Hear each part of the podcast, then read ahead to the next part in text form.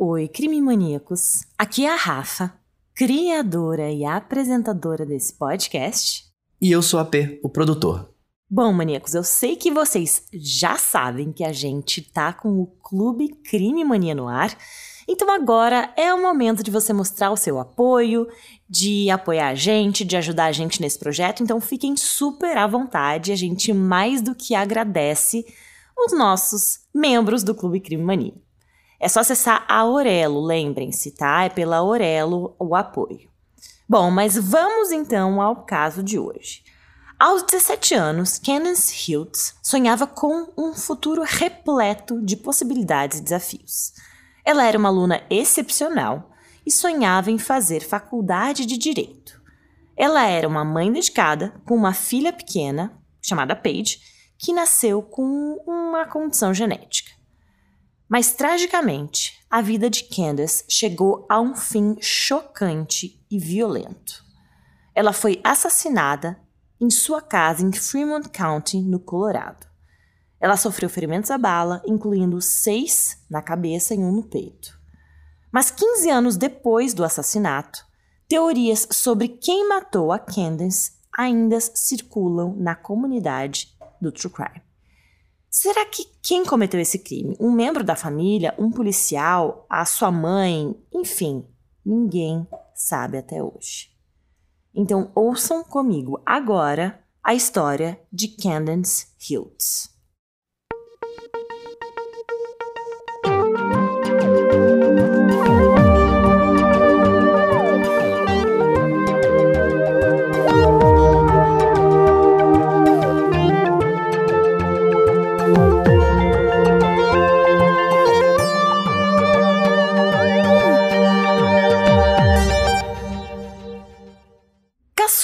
Sete irmãos, a Candace morava em Fremont County, no Colorado, com a sua mãe Dolores e seus irmãos.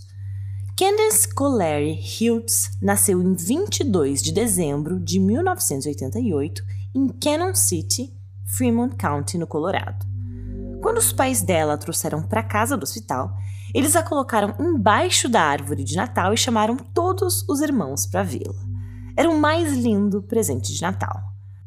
Dolores Hiltz, a mãe dela, disse: O espírito da minha filha era o espírito natalino. A adolescente cresceu sendo muito inteligente, mas também meio moleca porque foi criada em uma casa cheia de irmãos mais velhos. Os entes queridos se lembram dela como uma moleca gentil e destemida que sempre fez amizades, independente se era com um aluno novo da escola ou uma amiga popular, ela sempre fazia questão de ser gentil e simpática com todos. A cunhada de Candace, Heather Hiltz, disse que ela sempre a tratou como se fosse a sua irmã biológica e relatou que palavras não conseguem expressar o que a Candace realmente significou na vida dela. A Heather disse, aspas, tenho tantas lembranças maravilhosas da Candy mas uma em particular aconteceu quando eu estava ensinando ela a dirigir. Eu mostrei a ela que era perfeitamente seguro, mas de repente estávamos subindo a montanha de lado. Ela ficou gritando e pediu para voltar para baixo da montanha. Eu ri muito e ela gritou: Se você não tomar cuidado, eu vou fazer xixi na calça. Opa, tarde demais. Fecha aspas. E a Heather disse que riu tanto nesse dia e é uma das grandes lembranças que ela tem da cunhada Candy. Desde o início da sua vida escolar, há relatos que a Candy combateu atitudes desrespeitosas no colégio. Defender os mais fracos e fazer questão de demonstrar isso em suas atitudes era mais do que comum. Ela era completamente contra injustiças. Na escola Cotopaxi, onde ela estudava, a Candy também tinha muitos amigos. Whitney Lindon conheceu a Candy quando ambas estavam na terceira série do colégio em 1998. A Whitney relatou, aspas, eu entrei no ônibus e ela, logo de cara, perguntou se eu era nova na escola. E eu disse sim. E ela me ajudou o dia todo, certificando-se de que eu estava confortável, onde eu estava indo, que eu sabia onde eram as aulas e tudo isso. Ela sempre se certificou de que eu me sentia amada. Fecha aspas. Outra amiga, Joana, disse que era tão próxima de Candy que elas se sentiam à vontade para compartilhar coisas que não contariam a mais ninguém. Ela era engraçada, inteligente, teimosa e feroz. Dolores Hiltz relatou que para a filha não importava a aparência ou nível escolar das pessoas, ela escolhia os amigos por seus bons corações. A amiga Melody Nilsson concorda e disse, aspas, a quem devia algo de bom em mim quando nem eu gostava de mim mesma. Ela me deu uma chance, me conheceu e foi a primeira criança mais popular que conheci que se interessou em fazer amizade com alguém que não era assim tão popular. Fecha aspas. E essa sede por justiça perdurava. A Candy tinha o sonho de ser juíza da primeira corte e todo mundo ao redor dela tinha certeza de que ela iria alcançar esse objetivo. Logo cedo, a família percebeu que a Candy era uma criança meio prodígio e, com apenas 17 anos, ela já estava no terceiro ano de uma faculdade local e havia acabado de ser aceita na Universidade de Direito de Stanford, que é uma das melhores dos Estados Unidos, né, AP? Pois é, Stanford é uma universidade de muito prestígio. É, Sabe-se que é muito difícil entrar lá, ter uma educação de muita qualidade. Atualmente ela é ranqueada como a segunda melhor universidade de todos os Estados Unidos, então ela tinha todas as oportunidades de realmente estudar e ser uma grande juíza. Pois é. Então ela tinha tudo para fazer sucesso. E além disso, a jovem também era mãe. Ela tinha engravidado cedo e deu à luz a sua filha Paige quando tinha apenas 16 anos de idade. Imagina só que perrengue, né? A Paige nasceu com hidrocefalia, que se caracteriza pelo acúmulo de líquidos na cabeça. Esse excesso de líquido retido faz com que os ventrículos cerebrais se dilatem, provocando danos nas estruturas encefálicas. Essa condição pode fazer com que surjam problemas de aprendizagem, concentração, raciocínio lógico, memória, organização, coordenação, além de reduzir a expectativa de vida da criança. Então era algo que Candy, mesmo tão jovem, teve que enfrentar. Quando a filha Paige nasceu com essa doença, ela aproveitou o máximo que podia do tempo com a sua filha. Dolores, a mãe dela, disse que Candy a colocou em um trenó e caminhou pela propriedade com ela. Ela deitava na neve, fazia anjos de neve com ela e toda semana era uma festa diferente. A Candy realmente conseguiu aproveitar todas as lembranças que queria pelo pouco tempo que teve com a filha. Nessa época, com tudo acontecendo ao mesmo tempo, a Candy morava com a sua mãe, Dolores, a sua filhinha Paige e alguns de seus irmãos em um trailer na vizinhança. Um dia, quando a Candy e a mãe estavam voltando para casa, elas viraram em uma rua chamada Copper Gulch e viram dois veículos parados lá. Um agente da polícia estava lá e outra pessoa também estava num outro carro. Mas era um homem que todo mundo sabia que era traficante de drogas. Esse cara andou até o carro do policial e entregou ao policial um envelope. As duas já tinham ouvido falar sobre um policial que tinha uma conduta duvidosa, o que as levou a desconfiar de que aquele policial em específico estava aceitando o suborno. Elas ficaram revoltadas, especialmente a Candy, mas elas resolveram não denunciar nada daquilo porque, na verdade, não tinham nenhuma prova concreta, né? Uns quatro ou cinco meses depois desse fato, as duas viram a mesma cena, com o mesmo policial, só que dessa vez com um segundo homem diferente. E esse tal desse homem também entregou ao policial um envelope. Para as duas, aquilo era um caso sim de corrupção. Em agosto de 2006, esse policial, o mesmo que a Dolores e a Candy tinham visto nos trâmites suspeitos na rua, resolveu bater a casa da família Hiltz. Ele questionou Dolores sobre o paradeiro de um dos filhos dela, chamado James, que era também irmão da Candy, e disse que ele estava assaltando casas e praticando roubos. Só que em algum momento durante essa conversa, a Candy ficou bravíssima com o comportamento agressivo desse policial e ordenou que ele saísse de sua casa.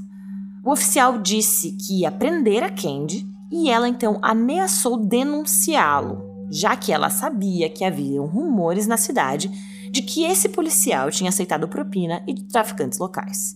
O clima ficou tenso e ele foi embora. Três dias depois, o cachorro da família Hiltz, chamado Jax, desapareceu. No início, quando isso aconteceu, a família não achou que era nada demais. Talvez o cachorro tivesse ido dar uma volta na vizinhança, sei lá, e logo voltaria. No entanto, mais tarde, ele foi encontrado morto, amarrado a uma árvore com ferimentos de machado. Nossa, que horror! Claro que a gente não gosta de nenhum tipo de crueldade, mas crueldade com cachorros indefesos é um negócio que me pega muito. Não acredito que fizeram isso. Alguns dias depois, em 15 de agosto de 2006, Dolores, a mãe de Candy, saiu de casa para fazer algumas coisas na rua. Três horas depois, por volta de 13 e meia da tarde, ela chegou em casa e percebeu que a neta dela, a Paige, de 11 meses, estava aos berros chorando no berço. E além disso, o clima dentro da casa delas parecia muito estranho. Ao chegar perto da neta, que estava desesperada, ela percebeu que ela parecia estar sozinha, mas a Candy estava com ela assim que a Dolores tinha saído de casa, então foi tudo muito esquisito. E logo ela descobriu que ela não estava exatamente sozinha, porque viu algo chocante no quarto. Tinham poças de sangue no chão e marcas de sangue, como se alguém tivesse sido arrastado e tinha deixado aquela trilha de sangue ali. E assim ela se deparou com algo mais terrível ainda.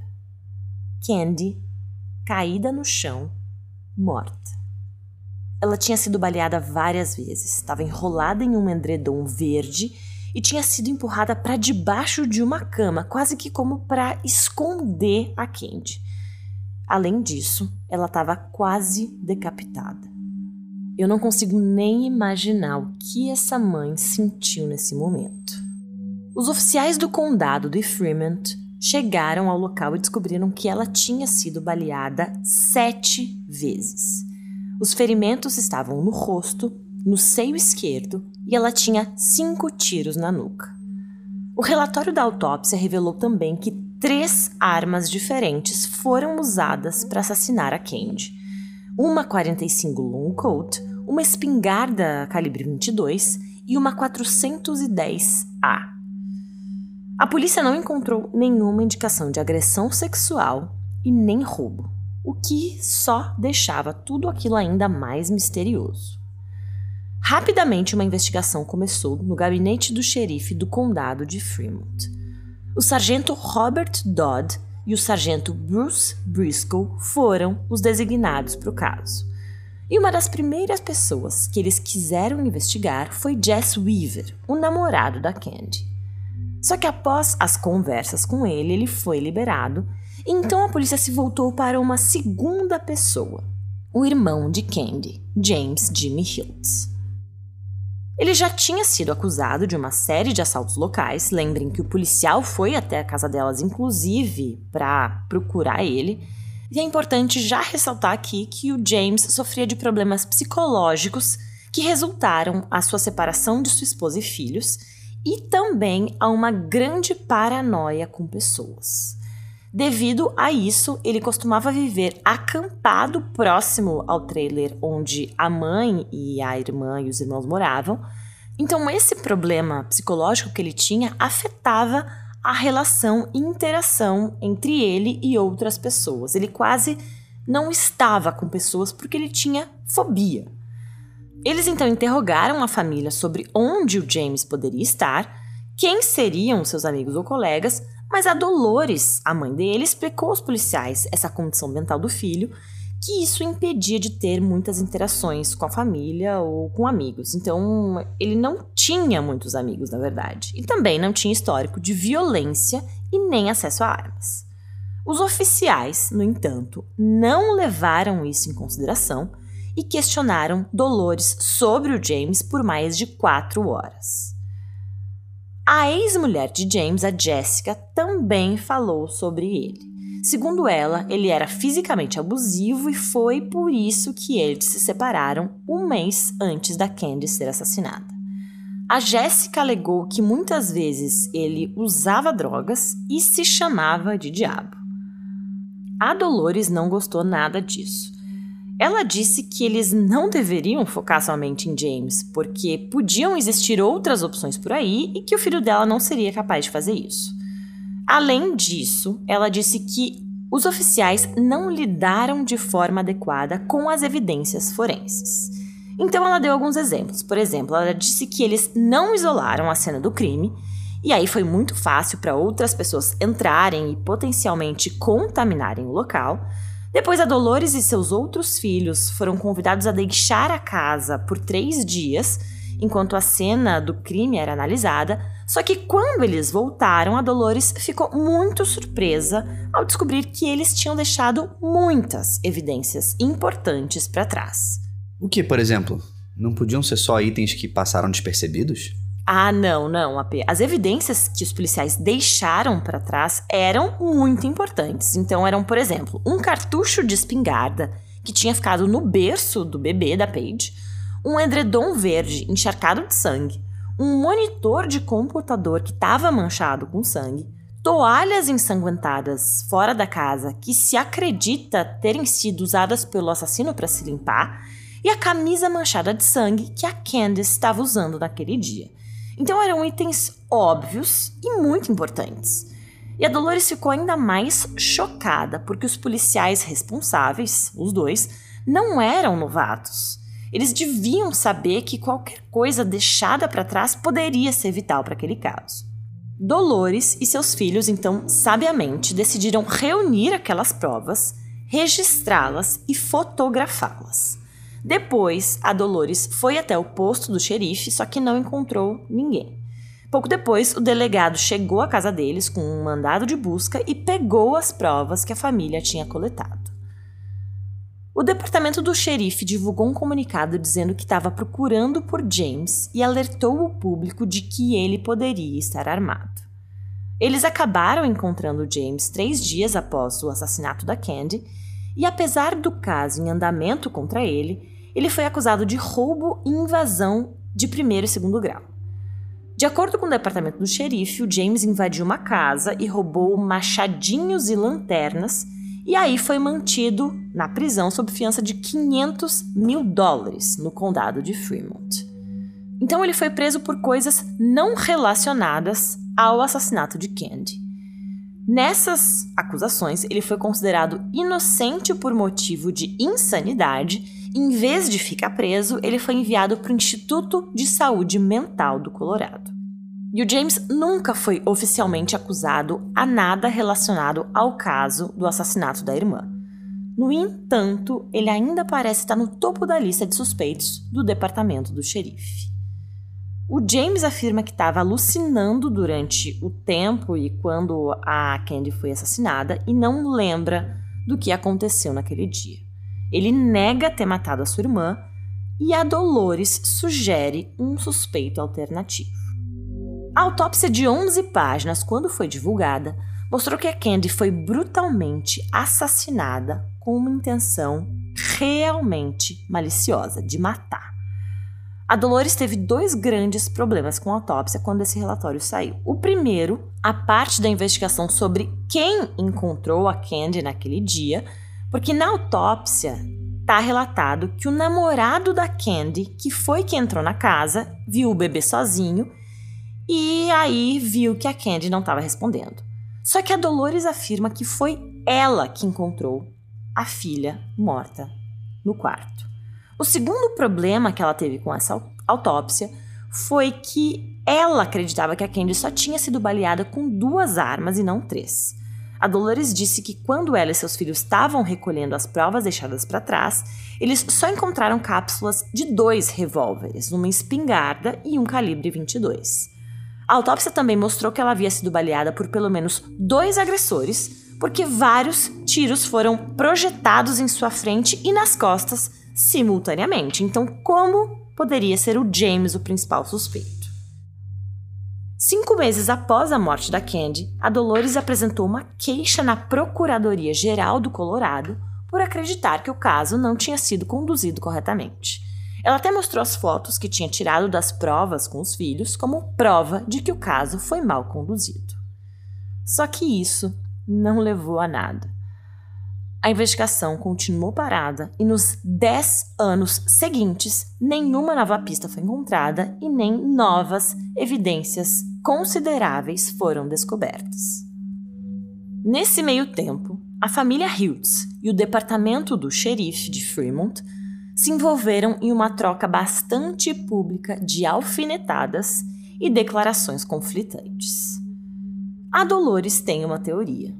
Ela acredita que os oficiais do gabinete do xerife são responsáveis pelo assassinato de sua filha e que James foi simplesmente um bode expiatório que acabou levando a culpa. E essa teoria ganhou força depois de dezembro de 2016, quando um homem chamado Rick Hatzlaff participou de um leilão. E esse leilão, maníacos, revelaria surpresas ameaçadoras nesse caso. E na verdade esse leilão é um tanto quanto diferente, né, Apeto? Pode explicar um pouco pra gente como é que funciona? Pois é, nos Estados Unidos as pessoas costumam usar espaços alugados para guardar essas coisas que não caibam nas suas casas. Podem ser coisas antigas, móveis, enfim. E tem uma coisa, quando o locatário, a pessoa que está alugando, não paga o aluguel do seu espaço por um determinado tempo, as coisas que estão lá dentro vão a leilão. Só que quem está fazendo os lances fica do lado de fora desse espaço sem saber exatamente o que está ali dentro. Ela só consegue ver de fora. Então não dá para saber muito bem se é uma geladeira, se é um monte de quinquilharia, se tem coisa valiosa, se tem joia. É meio que um tiro no escuro. Você só consegue ver realmente a porta. Exato. Então o que aconteceu foi que o Rick Hatzlaff fez o lance de 50 dólares e levou os pertences do galpão. Enquanto ele vasculhava sobre os seus novos pertences, ele encontrou algumas coisas hum, duvidosas. Ele achou luzes de polícia, uniformes antigos de polícia, arquivos de casos e até algumas evidências. Ele descobriu lá dentro desse galpão um machado, uma corda manchada de sangue e um par de meias ensanguentadas. Eles estavam todos selados em sacos plásticos separados e que estavam dentro de um envelope rotulados como evidência. Só que acontece que essas evidências estavam escritas que pertenciam ao caso do assassinato da Candace Hiltz. Mas por que haveriam evidências de uma investigação em andamento em uma unidade de armazenamento? Não dava para entender, né?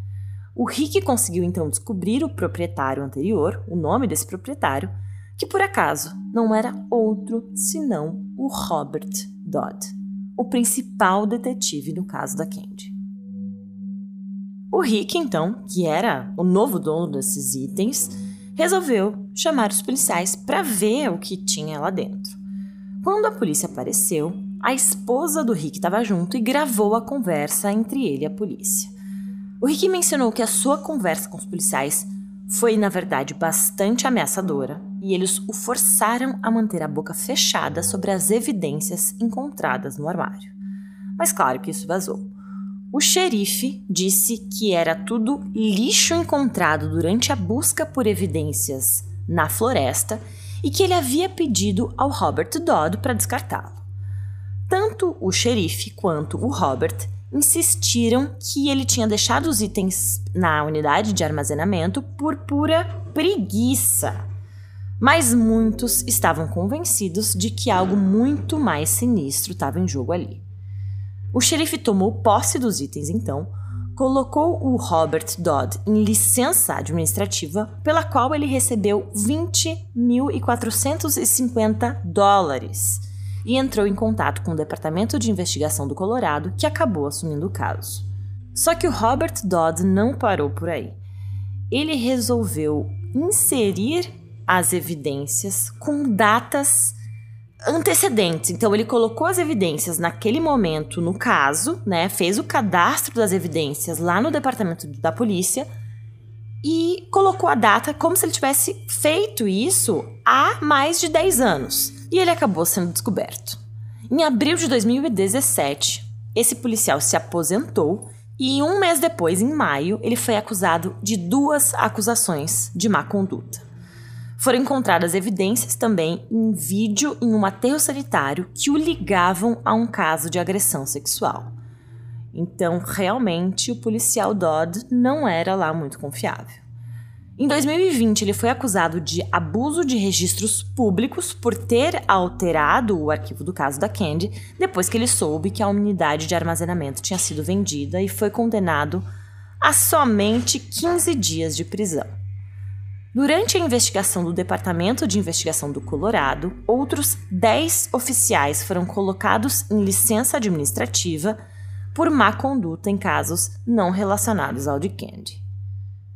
Robert Dodd também foi o detetive principal no desaparecimento de um homem chamado Eugene Fish em 2004, um agente aposentado que desapareceu em circunstâncias suspeitas.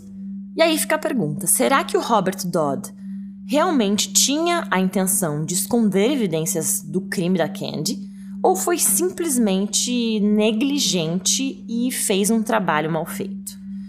Bom, ao longo dos anos, vários rumores surgiram apoiando a teoria de que a sua mãe, a Dolores, estava certa e que uma conspiração envolvendo pelo menos sete policiais diferentes na morte de Candy aconteceu.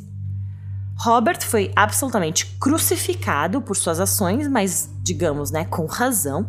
E o boato mais forte foi que ele se envolveu em um confronto hostil com a Candy pouco antes da sua morte.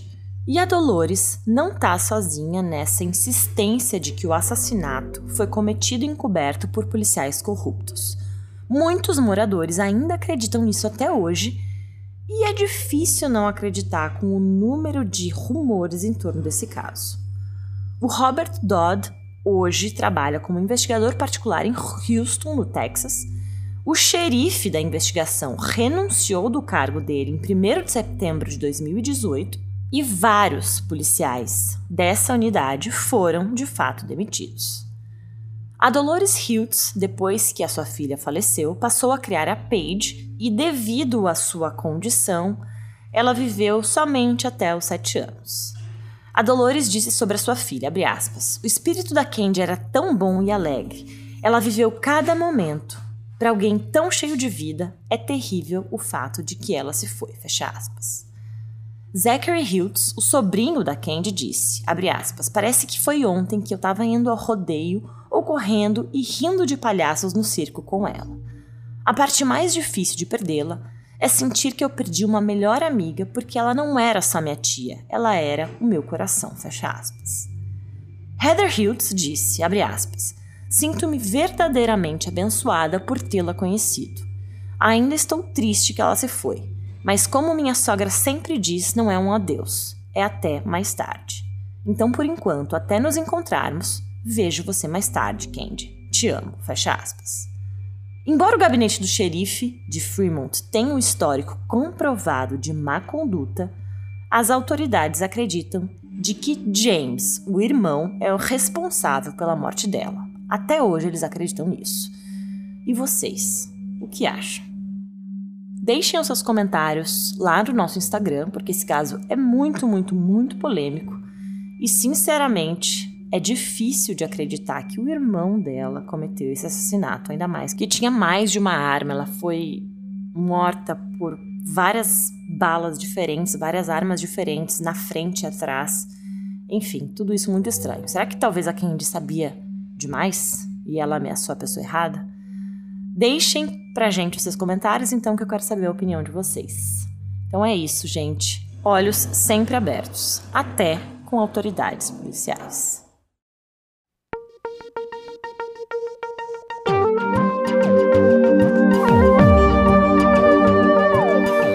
alguns nomes e aspectos foram adaptados na minha interpretação desse caso.